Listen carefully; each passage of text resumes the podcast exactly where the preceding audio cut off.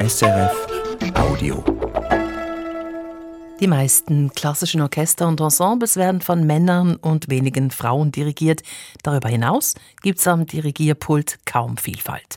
Woran liegt das und was wäre dagegen zu tun? Dazu gleich mehr in einer Viertelstunde. Kim de l'Horizon hat mit dem Roman Das Blutbuch riesige Erfolge gefeiert. Deutscher Buchpreis, Schweizer Buchpreis, wir haben darüber berichtet. Die literarischen Anfänge von Kim de l'Horizon, die liegen im Theater. Und die Theater die interessieren sich nun auch sehr für den Roman. Gleich zwei Schweizer Bühnen warten schon mit Blutbuchinszenierungen auf und auch in Deutschland begeistert der Roman im Theater.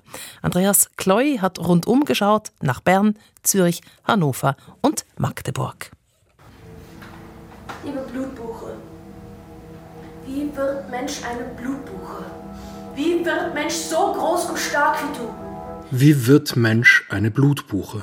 Für die nonbinäre Erzählfigur in Kim de l'Horizons Roman verkörpert der mächtige Baum, den der Urgroßvater einst in den Gemüsegarten gepflanzt hat, alles, woran es dem Kind selber mangelt.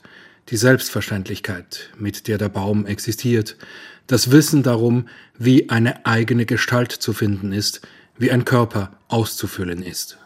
Die Menschen waren viel bedrohlicher als die Monster unter dem Bett und im Schrank. Sie hatten immer diesen Körper. Und das Monströse an diesem Körper war, dass es nie einfach eine Form war, um in der Welt zu sein. Das Kind fragt sich, wie funktioniert diese Entscheidung? Magischer Vorgang? Muss man es der Sprache mehr sagen, die dir im Körper sitzt und sie gibt dir einen Zauberspruch und den musst du so oft sagen, bis der Satz dir ins Fleisch wächst, bis der Satz einfleischt, überkörpert, überblutet? Sprache, die einfleischt, überkörpert, überblutet, Kim de l'Horizons Roman Blutbuch ist ein radikales Werk, das sich seine eigene Sprache erschafft. Eine queere, fluide Sprache, ein ausufernder Strom, der die normativen Grenzen auflöst. Keine Selbstverständlichkeit, um nicht zu sagen nahezu eine Unmöglichkeit, das in anderthalb kompakte Theaterstunden zu packen. Gleichwohl interessieren sich auffällig viele Bühnen für den Stoff und sie haben Erfolg damit. Sei es in Bern, in Hannover oder in Magdeburg, jede Blutbuchinszenierung ist anders und alle kommen beim Publikum außerordentlich gut an. Demnächst kommt das Blutbuch auch im Schauspielhaus Zürich als Blutstück auf die Bühne. Doch schauen wir zuerst nach Bern, wo die Inszenierung schon seit einem Monat läuft. Kennt ihr das, wenn ihr so reinkommt und denkt so, boah, die Verwandten sind da? ja? So Onkel, Tanten, so der ganze Kuchen, oder? Ja, ja. Na? Na? Wie geht's dir? Kind! Guck mal, das Kind will etwas sagen, oder? Es, es spürt den Blutbuchensämling im Bauch. Er wächst, ja, ja. Ist ein ganz scheues, was? Mhm. Ja. Es spürt seine Stimme, so etwas Spitzes in der Brust. Sag mal, wieso fremdelst du denn? Brauchst auch keine Angst zu haben. Hm? Das Kind rennt in sein Zimmer. Es sind die Wasserfarben. Es möchte diese Dinge malen, die da in ihm sind. Die Stimme und den, und den Blutbuchensprössling. Malen mit fluiden, fließenden Wasserfarben, das trifft den Charakter der Blutbuchinszenierung von Sebastian Schug bei den Bühnen Bern präzis. Die Aufführung ist ein Solo. Die Schauspielerin Lucia Kotikova bewältigt die abendfüllende Textmenge, 20 Druckseiten hängen an der Bühnenseitenwand, ganz allein, dabei beeindruckend vielgestaltig. Sie verfügt über eine schier unerschöpfliche Palette an Erzählfarben. Mit dem Romantext taucht sie ein in Erinnerungen, spinnt Assoziationsketten, erschafft sich als Figur in einem Raum, der Realität erst wird durch seine Erfindung auf der Bühne. Lucia Kotikova verwandelt sich mit dem Text und bleibt zugleich immer die Schauspielerin, die in der Berner Wiedmarhalle vor das Publikum tritt. Ich bin echt, sagt sie, eine reale Person, mit der man reden kann. Ich bin echt, man kann mit mir reden. ähm, okay, äh, okay, ich bin, ähm, ich muss es jetzt, äh, ich glaube, ich war noch nie so aufgeregt. Ich muss es jetzt teilen. Ich muss mich auch kurz setzen. Äh, war jemand von euch schon mal aufgeregt? ja, und wie ist das? Aufregend. Aufregend, ja. In Schlagerwelten taucht das Blutbuch in Hannover. Hab ich in deinem Arm geweint, strichst du mit deinen grünen Blättern mir übers Haar, mein alter Freund, mein Freund der Baum. Der Regisseur Ranchai Barzwi rahmt die Erzählung in Hannover mit einer Dragshow. Auch das ist schlau und trifft den Stoff im Kern, das Spiel von Verwandlungen, Genderfluidität, eigenen und fremden Stimmen, die ineinander verschwimmen. Der Abend beginnt selbst fluide, auf einer Schwelle, in einem Übergangssetting zwischen Außenwelt und Theater, nämlich im Theatercafé im Foyer. Drei Drag Queens fordern mit einer exquisiten queeren Show Zuschauergewohnheiten heraus und lassen sich feiern. Anschließend auf der Bühne konzentrieren die drei PerformerInnen sich auf einen stringenten Erzählstrang von der Suche nach den Müttern, Meer und Großmeer. Ich denke daran, wie nah ich mich dir fühle, wenn ich über dich rede. Und ich denke daran, wie fern ich mich dir fühle, wenn ich dich sehe. In der Sprache, die ich von dir geerbt habe, die das Berndeutsch durch Napoleon vom Französischen übernommen hat, in meiner Muttersprache also, heißt Mutter Meer. Mensch sagt die Meer oder meine Meer, vom Französischen abgeschielt, für Vater Père und für die Großmutter Großmeer. Die Frauen in meiner Kindheit waren ein Element, ein Ozean. Machen wir einen Ortswechsel von Hannover nach Magdeburg. Die Frauen in meiner Kindheit sind ein Element, ein Ozean. Die Liebe der Meeren war so groß, Mensch entkam ihr nicht, entkommt ihr nicht. Mensch schwimmt ein Leben lang, um aus den Meeren herauszukommen. Im Theater Magdeburg verteilt Regisseur Jan Friedrich die Erzählstimmen auf sieben Spielerinnen und Spieler. Hier werden im großen Ensemble die Figuren einzeln fasslich. Die Großmutter, die anfangs wie eine furchtgebietende granitgraue Statue an der Rampe steht, das Kind, das in der Blutbuche Schutz sucht, non-binäre Erzählfiguren im ähnlichen Outfit wie Kim de l'Horizon es bei der Verleihung des Deutschen Buchpreises getragen hat.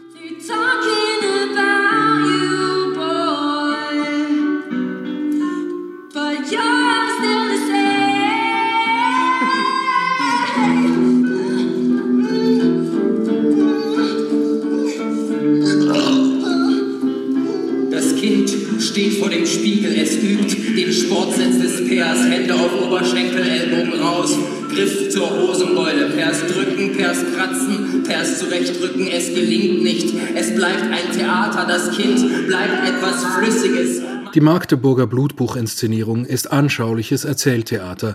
Sie findet Konkretion in einem suggestiven Bilderbogen, in dem der Romantext plastisch erfahrbar wird. Und es ist erstaunlich, ob als Solo, als Trio oder Septett, ob im zwischen Fiktion und Nichtfiktion schwebenden Bühnenraum, in einem queeren Setting oder als klassisches Erzähltheater, der Romantext hört sich jedes Mal neu und gleichwohl vertraut an. Er integriert die unterschiedlichen Perspektiven und stützt sie mit seiner sprachlichen Wucht. Blutbuch ist ja selbst ein Text, der die Dinge immer neu wendet, neu zusammenfügt und unter unterschiedlichen Perspektiven betrachtet. Es erweist sich mithin, was für ein fabelhafter Theatertext Kim de l'Horizons Blutbuch ebenfalls ist.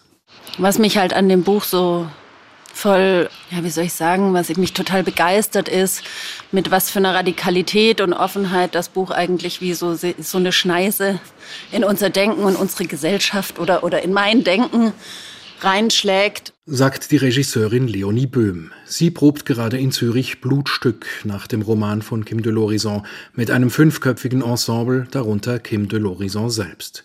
Ich treffe Leonie Böhm zum Café vor einer Probe. Was mich wirklich interessiert, ist eigentlich eine künstlerische Begegnung mit Kim, weil ich irgendwie wie so eine Verwandtschaft in der künstlerischen Suche da rein projiziert habe. Also weil ich dachte, okay, das Buch geht auch eben um die Überwindung von Schamgrenzen, um die Suche nach eigentlich einem gewaltfreien ein Miteinander, aber nicht, also über den, nicht Umweg, aber über den Weg der Auseinandersetzung, des sich selbst Eingestehens und der eigenen Gewaltbereitschaft und so weiter. Und ich würde sagen, das sind alles Themen, die mich auch bewegen.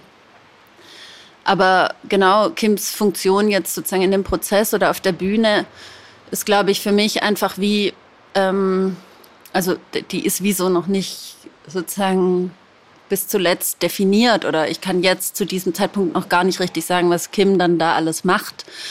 Aber sozusagen als eine mitdenkende und mitgestaltende äh, Person für den künstlerischen Prozess war mir das irgendwie total wichtig, dass Kim wie so mit mir zusammen diesen Transfer von dem Buch in, in ein Theaterstück, dass wir den Weg wie zusammengehen. Die Regisseurin Leonie Böhm hat sich einen klingenden Namen gemacht mit Inszenierungen, die klassische Stoffe auf zeitgenössische Fragestellungen hin durchwühlen. Mit ihren Ensembles, meist kleinen Teams, schält sie aus den Texten Grundkonstellationen heraus, die für eine Generation im Hier und Jetzt dringlich sind, auch wenn wir heute möglicherweise andere Worte dafür haben. Was erkennt sie als thematischen Kern in Kim de l'Horizons Blutbuch? Wir sind noch mitten dabei.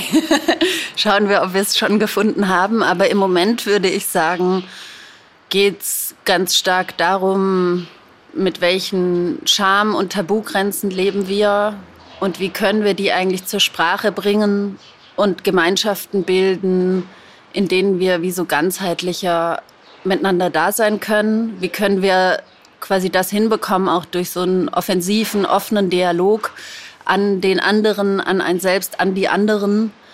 Das Ziel ist eigentlich quasi wie so die Machtverhältnisse alle auf den Tisch zu legen, die zwischen uns ohnehin die ganze Zeit schalten und walten, um dann wie so nochmal zusammen zu überlegen, was für eine Gemeinschaft können wir eigentlich bilden, die im besten Sinne vielleicht gewaltfreier, offener, integrativer funktioniert. Scham und strukturellen Druck überwinden, das ist eine Thematik, die in Leonie Böhms Arbeiten immer wieder aufscheint. Die Regisseurin sucht angstfreie Räume sowohl im Spiel auf der Bühne als auch in der Auseinandersetzung mit dem Publikum. Was im Schauspielhaus Zürich herauskommt, wenn die Gruppe um Leonie Böhm mit ihren Vorstellungen an den Text anknüpft, ihre eigenen Themen an ihn heranträgt, das ist zum Zeitpunkt unseres Gesprächs, gut zwei Wochen vor der Premiere, noch offen. Gewiss ist, es wird dem Roman einen neuen szenischen Raum öffnen und seiner noch jungen, aber schon ausgesprochen vielgestaltigen Bühnenkarriere eine weitere Perspektive hinzufügen. Die Premiere vom Blutstück im Schauspielhaus Zürich, die ist heute in einer Woche. In Bern sind alle Blutbuchvorstellungen bis 13. Juni bereits ausverkauft. Dirigierende Frauen sind heute keine Ausnahme mehr. Dirigentinnen machen international Karriere, leiten renommierte Orchester, doch zahlenmäßig sind sie unterrepräsentiert um die Vielfalt am Dirigierpult steht es insgesamt nicht gut. Menschen, die wegen ihres Geschlechts, ihrer sexuellen Identität, ihrer Herkunft oder ihrer Hautfarbe Diskriminierung erfahren, stehen Hindernisse im Weg, auch im Klassikbetrieb. Im neuen Buch DirigentInnen im Fokus übt eine Reihe von Kulturschaffenden Kritik daran. Elisabeth von Kalnein.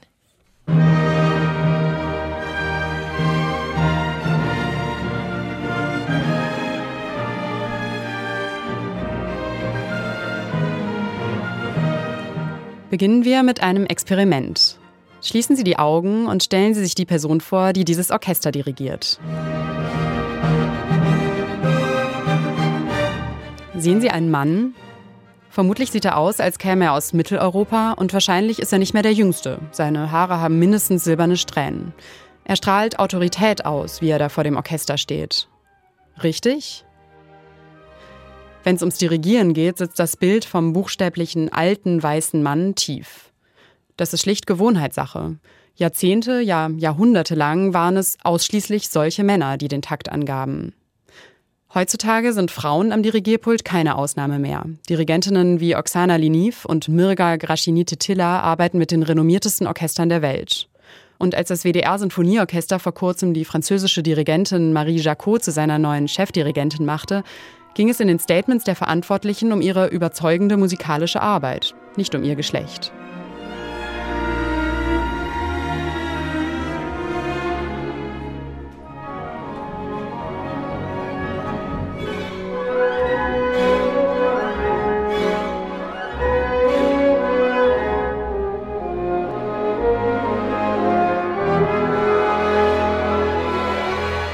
Schaut man sich die nackten Zahlen an, kommt man allerdings ganz schnell wieder auf den Boden der Tatsachen.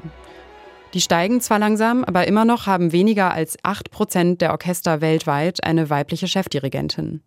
In der Schweiz werden nur 7 Prozent der Konzerte von Frauen dirigiert, laut einer Studie der Universität Basel von 2021. Auch People of Color, also nicht weiße Menschen, non-binäre oder Transpersonen nehmen selten die repräsentative Position des Dirigats ein. Warum das so ist, das beschäftigt die Musikjournalistin Hanna Schmidt und Frauke Meier vom Frauenkulturbüro Nordrhein-Westfalen. Sie haben sich darüber mit einer Reihe von Kulturschaffenden ausgetauscht und diese Interviews in einem Buch herausgebracht. Dirigentinnen im Fokus, warum die klassische Musik fundierte Machtkritik braucht, heißt es. Ursprünglich wollten sie die Situation von Frauen im Dirigat untersuchen, erklärt Frauke Meier, Regisseurin und Mitherausgeberin, haben aber dabei gemerkt, dass wir einfach Perspektiven nicht wahrnehmen. Das kann man sehr deutlich so sagen, weil wenn wir über Dirigentinnen hier reden und überhaupt das Dirigieren, reden wir meistens von einem weißen heteronormativen Cis-Mann, der natürlich sehr deutlich in dieses Geniekultbild und diese Führungspersönlichkeit reinpasst, sodass wir dann angefangen haben, zu schauen, was braucht es denn noch? Also wir sind hier mitten in Europa. Auch wenn wir hier von Frauen reden, reden wir normalerweise von weißen CIS-Frauen. Wenn Frau Meier hier von CIS-Männern und Frauen spricht, dann meint sie Personen, die sich mit dem Geschlecht identifizieren, das ihnen bei der Geburt zugeschrieben wurde. Die beiden Herausgeberinnen haben also eine übergreifende Perspektive gewählt, um die Situationen von Menschen verschiedenster Identitäten im Klassikbetrieb in den Blick zu kriegen. Und das ist neu an ihrem Buch. Sie haben dafür Intendanten, Festivalleiterinnen, Aktivisten und Soziologinnen interviewt und Dirigierende. Worin sich alle einig sind, der Klassikbetrieb hinkt hinterher, was Diversität betrifft. Besonders beim Thema Dirigieren.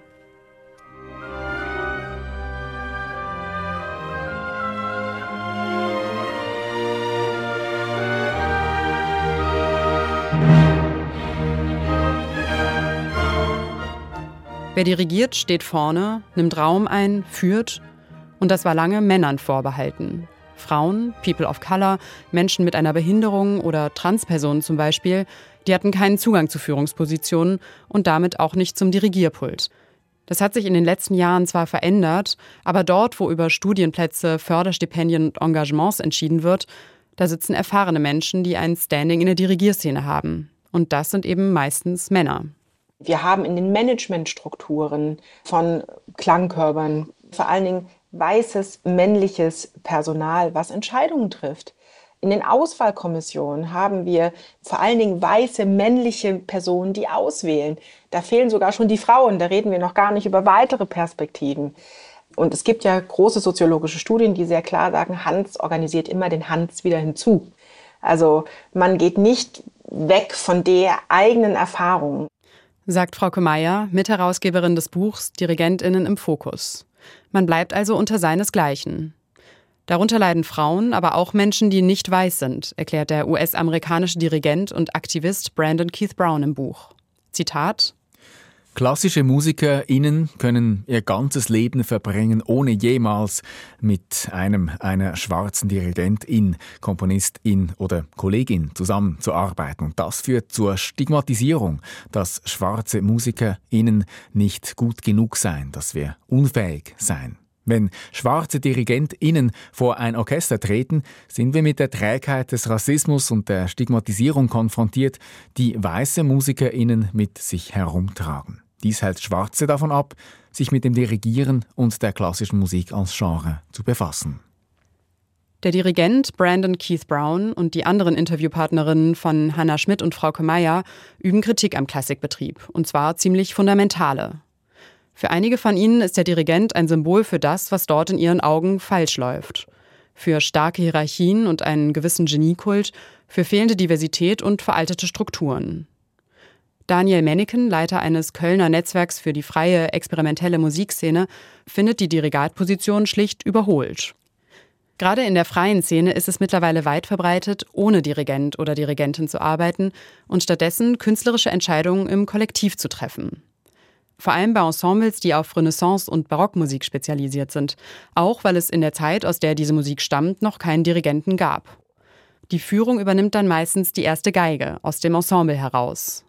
So macht es zum Beispiel das Ensemble Les Passions de l'âme aus Bern Und zwar nicht nur bei Barockmusik, sondern auch bei Sinfonien von Ludwig van Beethoven.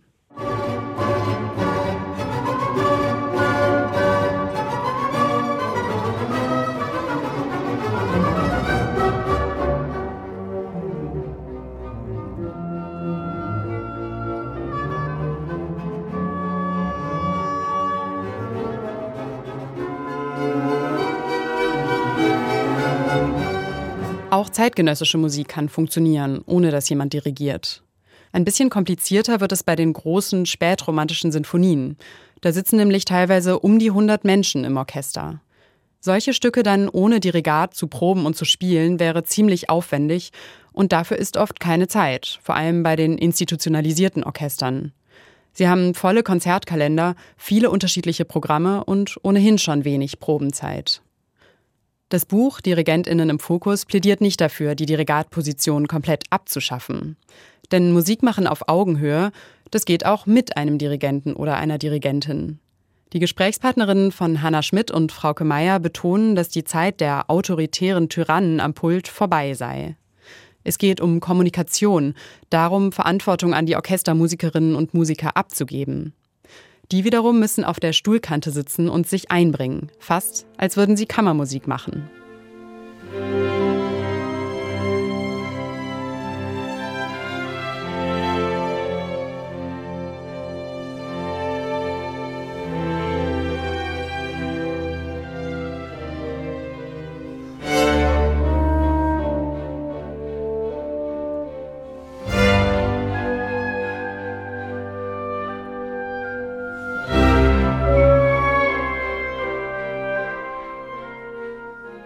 Und was könnten konkrete Schritte sein, damit sie vielfältiger wird, die dirigierenden Szene?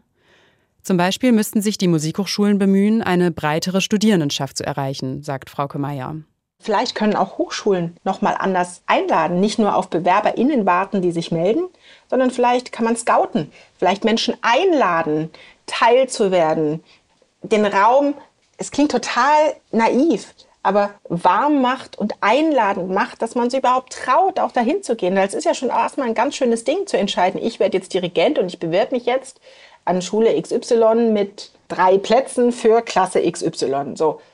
Natürlich werden sich da die bewerben, die meinen, besonders toll zu sein. Und da verliert man Leute. Das heißt, lass uns doch den Spieß mal umdrehen und wir schicken Scouts raus.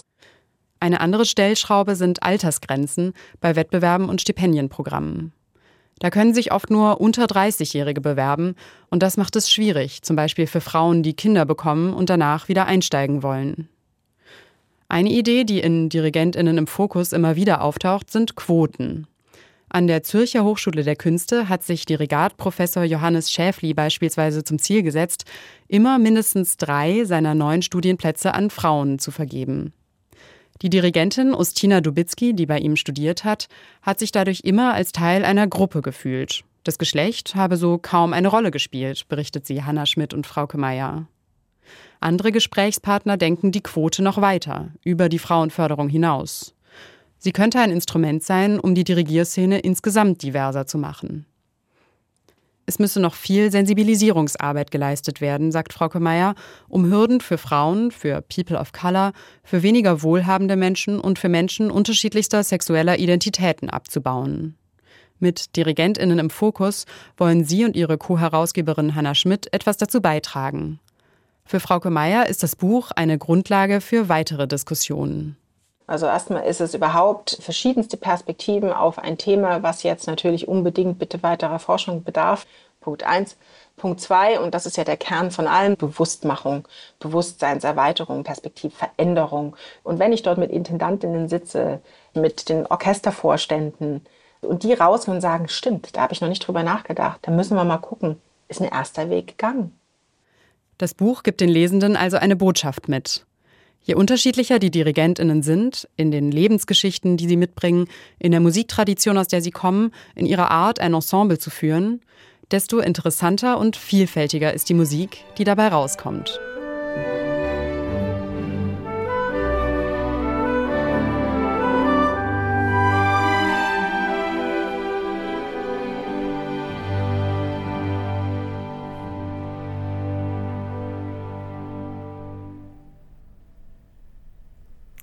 Der Beitrag von Elisabeth Kallnein. Das Buch, das heißt DirigentInnen im Fokus, warum die klassische Musik fundierte Machtkritik braucht. Ist eine Sammlung von Essays und Interviews mit Kulturschaffenden. Herausgegeben haben es Frau Meier vom Kulturbüro Nordrhein-Westfalen und Hanna Schmidt. Erschienen ist es im November 2023 im Transkriptverlag. Das war Künste im Gespräch. SRF Audio.